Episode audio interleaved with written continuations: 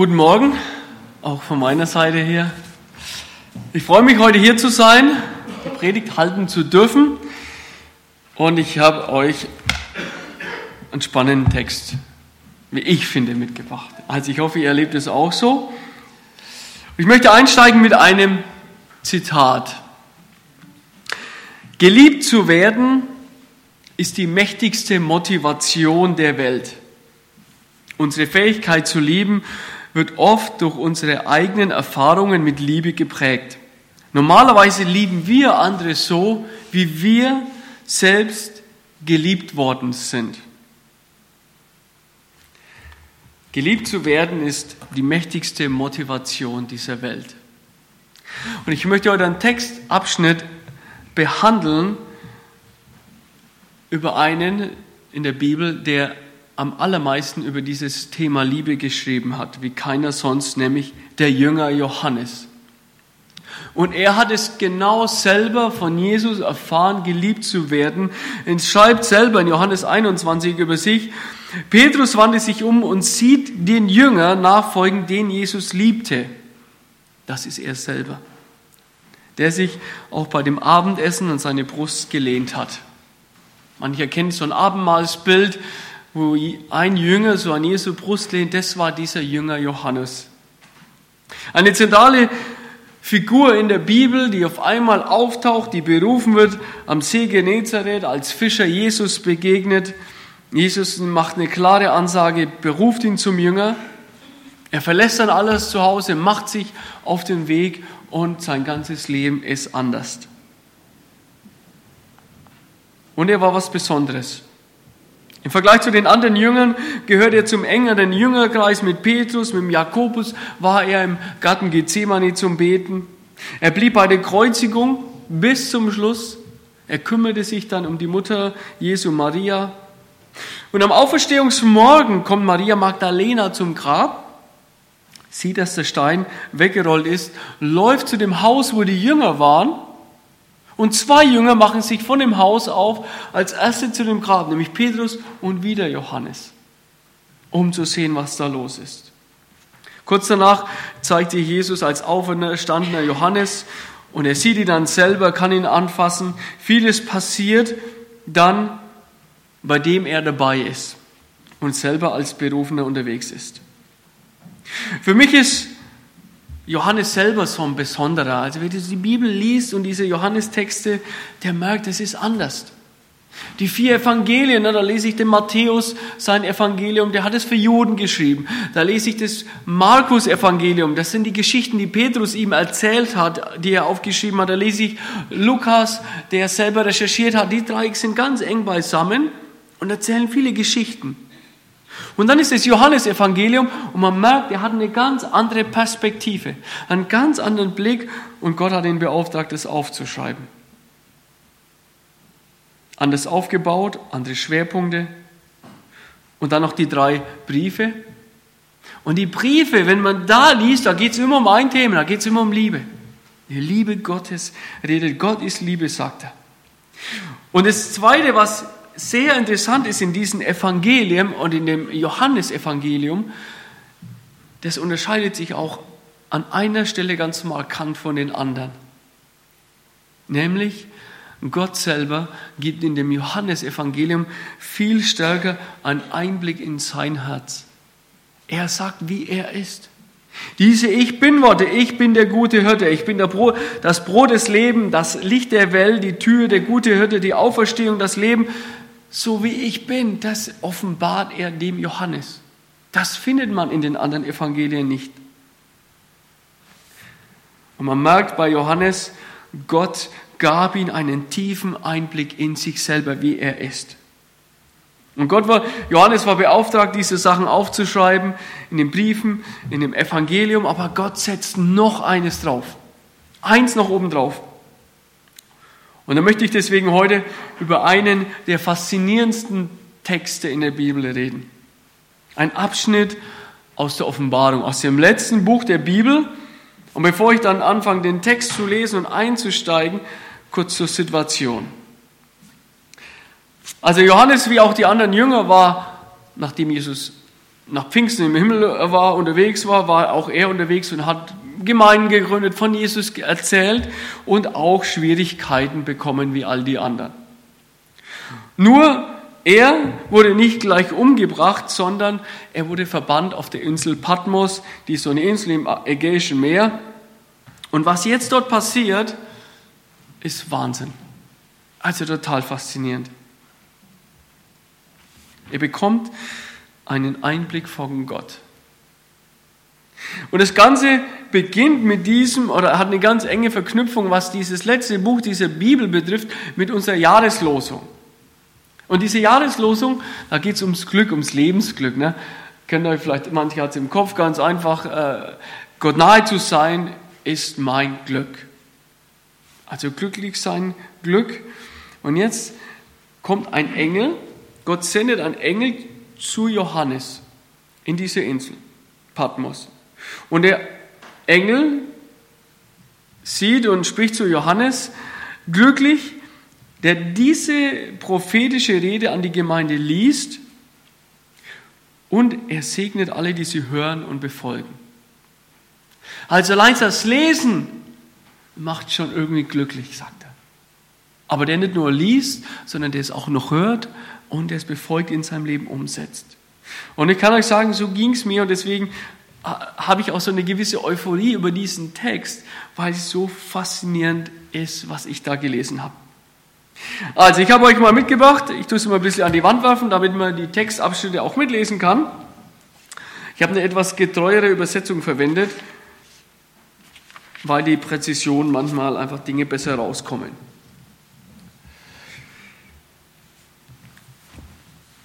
Johannes schreibt, ich bin Johannes, euer Bruder. Wir sind in Jesus verbunden und durch ihn leiden wir gemeinsam, hoffen auf das Reich Gottes und warten geduldig und standhaft darauf. Man hat mich auf diese Insel Patmos verbannt, weil ich das Wort Gottes verkündet und von Jesus erzählt habe. Ich wurde vom Geist ergriffen am Tag des Herrn und plötzlich hörte ich hinter mir eine laute Stimme wie von einer Posaune. Und ich sprach, schreibe auf, was du siehst, in ein Buch und schicke es an die sieben Gemeinden, Ephesus, Smyrna, Pergamon, Thyatira, Sardes, Philadelphia und Laodicea. Also auf Patmos war dieser Johannes auf einmal Teil von dem völlig außergewöhnlichen Geschehen. Völlig irrational ging über alle normalen Möglichkeiten von Hören, Sehen, von Erfahrung hinaus. Nämlich Johannes war im Geist, in einer Art Verzückung. Und er hat eine laute Stimme, eine Stimme wie von einer Posaune. Und wenn ich es könnte, würde ich euch jetzt hier einen ganz klaren Ton reintröten. Und ihr würdet merken, wenn so eine Posaune erschallt, dann ist irgendwas Wichtiges. Posaune ist ein Instrument, was in der Bibel immer wieder auftaucht. Im, Im, vierten Buch Mose beschreibt sein Offenbarungsgeschehen. Und wenn Jesus mal wiederkommt, was in der Bibel auch drin steht, dann wird auch so eine Posaune erschallen, die global, weltweit gehört wird. Also die Posaune macht deutlich, hier wird uns was enorm Wichtiges gezeigt. Und es soll weitergegeben werden, es muss aufgeschrieben werden, ganz wichtig, weil was geschrieben steht, das bleibt und was Gott beauftragt zu schreiben, hat autoritativen Charakter. Was geschrieben steht, gilt, was gesprochen wird, wird schnell wieder vergessen. Deswegen, wenn du einen Brief schreibst oder ein E-Mail schreibst oder irgendwas, überlegst dir immer genau, das haben die Leute immer wieder vor Augen. Ne? und könntest dir zeigen, was du sprichst, ist wieder schnell vergessen. Gott macht klar, hey, was hier steht, das ist wichtig. Und es sollen an die sieben Gemeinden bekommen, es muss kopiert werden, es müssen bevollmächtigte Boten ausgewählt werden, die das dann vorlesen, die das weitergeben. Und nun versucht Johannes, das zu beschreiben, was er sieht. Und es ist schwierig, weil wir leben in unseren drei Dimensionen, Himmel, äh, Raum, Zeit und Energie und die kennen wir. Die Mathematik rechnet schon mehrere Dimensionen, aber unsere Lebenswelt ist so eingeengt. Aber die Lebenswelt Gottes ist viel größer, viel weiter. Und so wird Johannes nun hineingenommen und bekommt einen Blick in die Zukunft. Und dieser Blick, wo er bekommt, versucht er nun mit unseren drei Dimensionen das zu beschreiben, was er dann am Ende sieht. Und Gott zeigt es ihm so, dass wir was verstehen können, damit wir was anfangen können. Und es tröstet und es ermutigt, es gibt einen Ausblick auch auf die Zukunft. Und Johannes beschreibt hier vieles in Bildern. Und wisst ihr, wenn ihr solche Texte lest, gibt es eine Sache, die super ist. Man nimmt sich einfach ein Blatt Papier, einen Stift in die Hand und versucht einfach mal das zu malen, was man sieht. Damit man es irgendwie greifen kann, diese Bilder greifen kann. Ich habe mal ein bisschen rumgeschaut im Internet. Der Text, den ich jetzt dann beschreibe, da haben die früher auch einfach sich hingesetzt und Maler haben probiert, das Ganze irgendwie umzusetzen, grafisch umzusetzen. Weil man dann sich leichter tut, den Inhalt zu erfassen. Also, aber zurück, jetzt wird es dann konkret.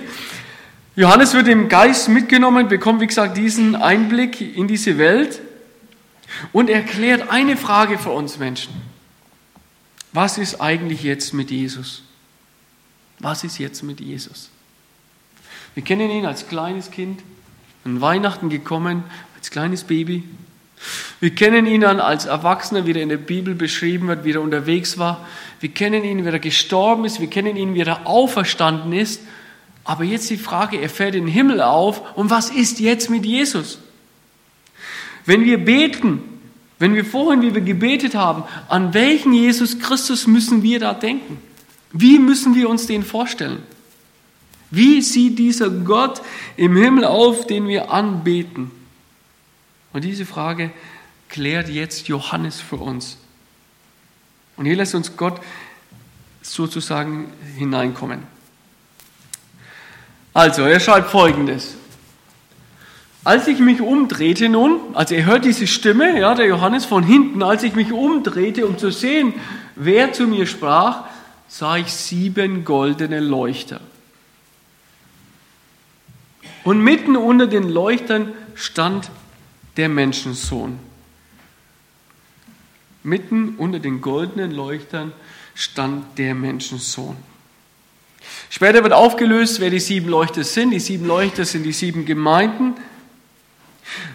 Und er macht jetzt aber dieses Zentrum, das er sieht. Also er sieht die Gemeinden, diese sieben, der Johannes. Aber er sieht unter den Leuchtern das Zentrum der Gemeinde.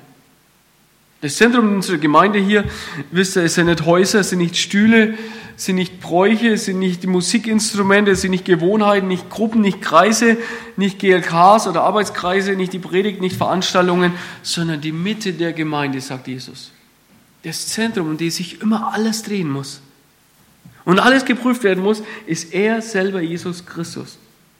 Und so sieht er Johannes den Auferstandenen in der Weise, wie er oft beschrieben wird im Danielbuch und im Neuen Testament. Er sieht ihn vor sich als Menschensohn und es macht was mit ihm. Das lässt ihn nicht einfach so kalt. Wir lesen weiter.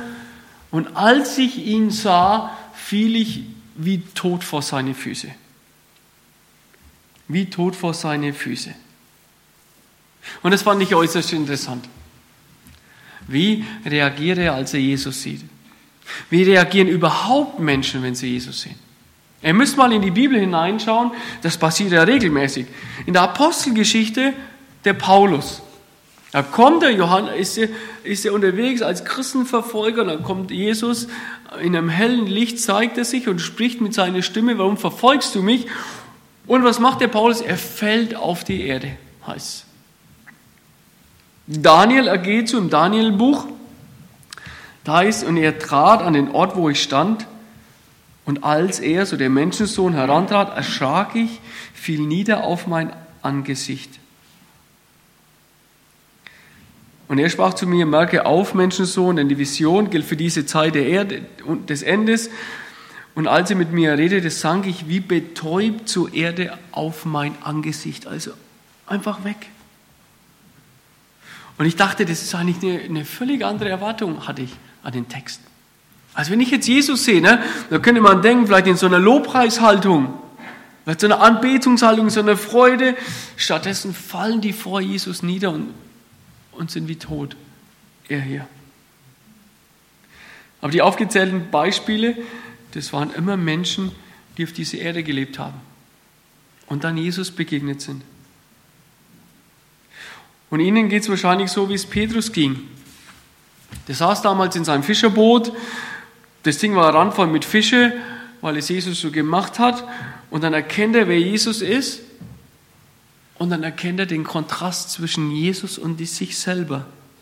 Und dieser Kontrast, dieser Abstand ist so gewaltig, dass er, der Petrus sagt, geh von mir hinaus, denn ich bin ein sündiger Mensch. Ich bin ein, wir passen nicht zusammen.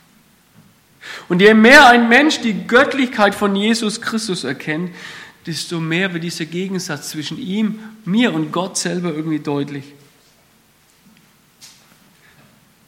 Und je mehr ich als Mensch die Göttlichkeit Gottes erfasse, desto mehr wird es mir gehen, wie dem Daniel, wie dem Paulus, wie dem Johannes. Ich werde merken, wir passen nicht zusammen. Und es bewirkt irgendwie Furcht, Erschrecken, Staunen, vielleicht auch eine Sehnsucht nach Anbetung. Ich würde sagen, sowas wie einen heiligen Respekt Gottes. So einen heiligen Respekt vor Gott. Und dann passiert was total Faszinierendes. Der Johannes liegt am Boden, wie tot. Und das begeistert mich jetzt an dem, wie Jesus ist. Was macht nun Jesus mit dem? Lässt er den da liegen und sagt, jawohl, so ist richtig, so sollst du sein, auf geht's, vor mir liegen bleiben, ich fühle mich dann toll, ja? Nein, es passiert was ganz anderes. Und es heißt, und er legte seine rechte Hand auf mich und sagte, fürchte dich nicht, ich bin der Erste und der Letzte und der Lebendige und ich war tot und bin lebendig für immer und ewig. Und ich habe die Schlüssel des Himmels und des Todes und des Totenreiches. Deswegen schreib jetzt auf, was du gesehen hast. Das, was jetzt geschehen, geschieht, was später geschehen wird, das ist die Bedeutung nun der sieben Sterne, die du in meiner rechten Hand gesehen hast. Und der sieben goldenen Leuchter, die sieben Sterne sind die Engel der sieben Gemeinden und die sieben Leuchter sind die sieben Gemeinden selbst. Da geht Jesus hin jetzt auf diesen Johannes legt seine Hand auf seine Schulter und sagt, fürchte dich nicht. Ich bin der Erste und ich bin der Letzte und ich bin der Lebendige. Er legt die Angst auf, nimmt die Angst weg, beweist, dass er wirklich vergibt. Da kommt kein Nachtragen, kein Schuld, kein nochmal Vorhalten, sondern fürchte dich nicht. Vergebung ist absolut Realität bei mir. Ist vorbei, ist vergessen. Bei Daniel genauso, in Daniel 8 heißt es dann, er rührte mich an und stellte mich auf meinen vorigen Platz. Und zu Paulus sagt er, als er am Boden liegt, steh auf und geh nach Damaskus. Der heilige Respekt vor Gott wirft mich zu Boden, aber Gott richtet mich wieder auf.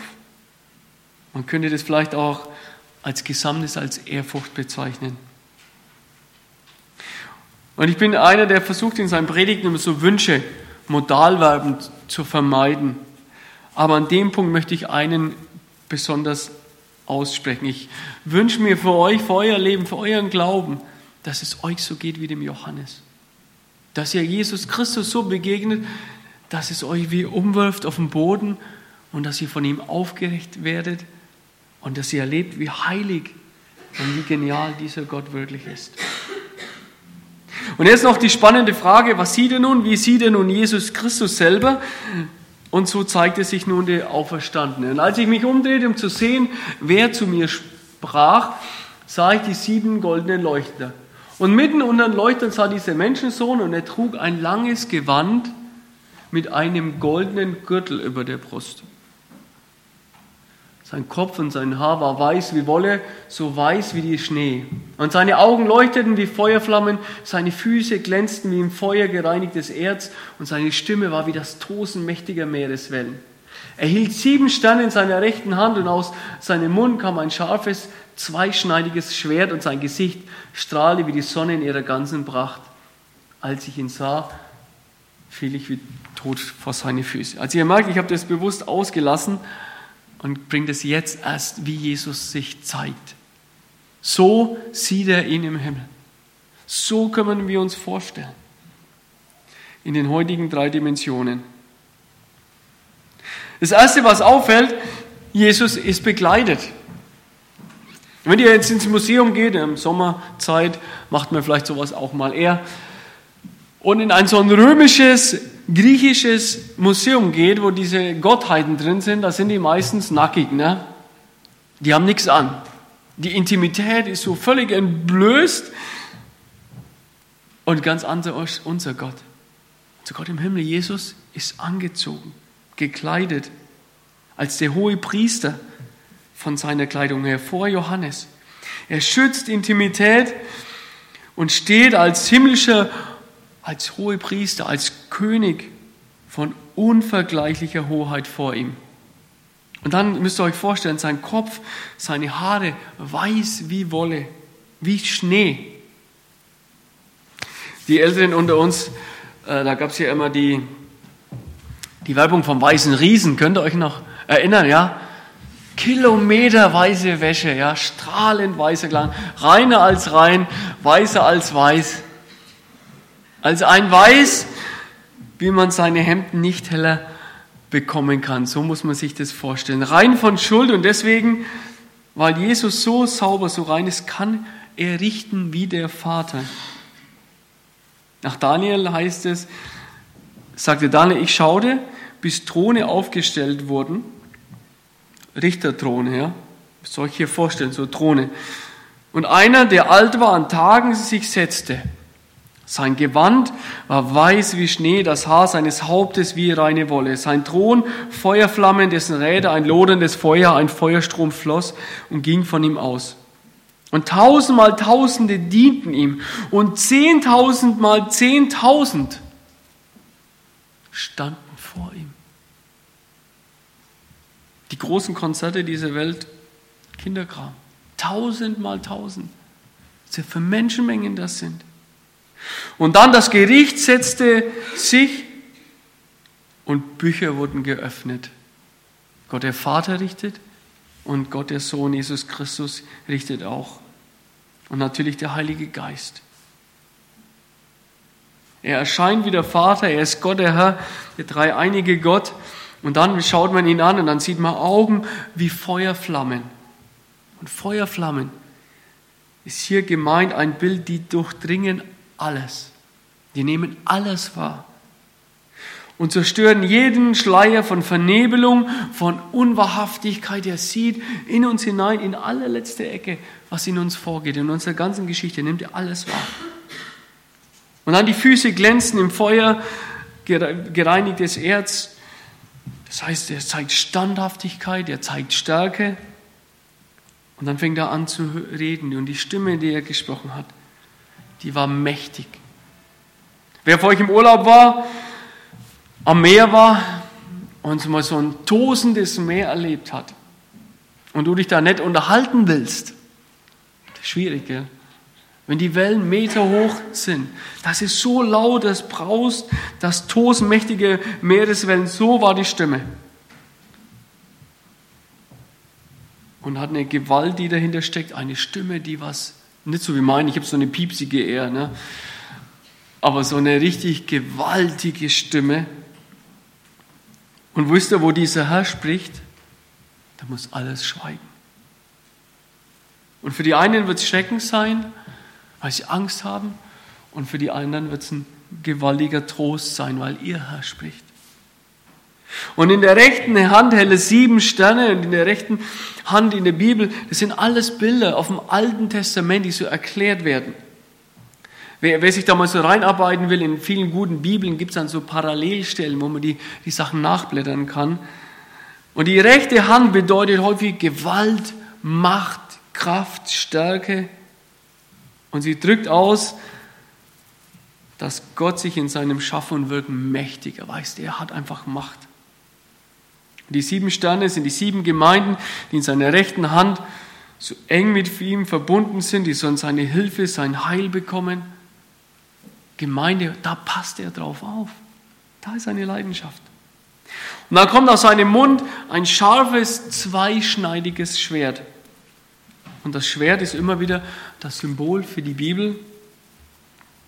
Und wenn es scharf und zweischneidig beschrieben wird, sagen die Ausleger, dann wird klar, dass er alles durchdringt. Das schneidet in jede Richtung und unwiderstehliche Kraft hat. Und wir hatten es vorhin vom Richten, wenn er sozusagen ein Urteil spricht, dann gilt dieses Urteil. Und zum Schluss noch, wer ihn anschaut, wenn Menschen anschaut, er schaut oft von oben nach unten und eigentlich endet man immer im Gesicht. In den Augen im Gesicht. Und es strahlt wie die Sonne in ihrer ganzen Pracht. Das ist Gottes Herrlichkeit. So ist Jesus jetzt. So müssen wir uns ihn vorstellen. So ist Jesus Christus. Und deswegen, wer sich in diese Bilder hineinversetzt, ist ganz klar, dass Johannes vor ihm niederfällt. Und deswegen, wenn wir beten, manchmal so eine gebeugte Haltung, ehrfürchtig stehen. Ich glaube, das ist angemessen. Ich glaube, das ist ehrlich. Das ist zu rechtfertigen. Doch er kommt dann und sagt immer, fürchtet euch nicht, er richtet uns auf. So ist er. So beschreibt Johannes Jesus Christus und sagt, das ist mein Gott. So mächtig, so gewaltig, so einzigartig. Und wenn wir jetzt nachher beten und ich diese Predigt abschließe mit dem Gebet, dann stellt euch diesen Gott so vor, zu dem wir beten. Seine Gewand, sein Haupt, sein leuchtendes Gesicht, seine durchdringenden Augen, das Schwert in seinem Mund, seine rechte Hand, wo er uns hält.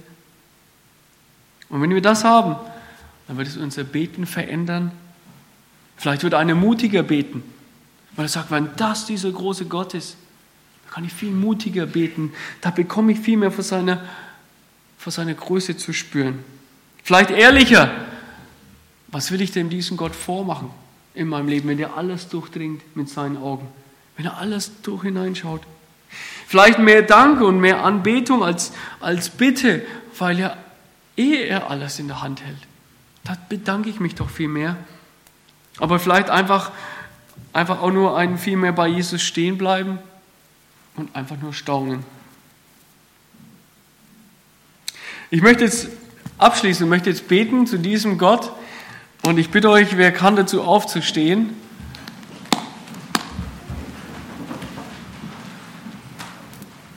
So als klares Signal, wir stehen jetzt ehrfürchtig vor Jesus.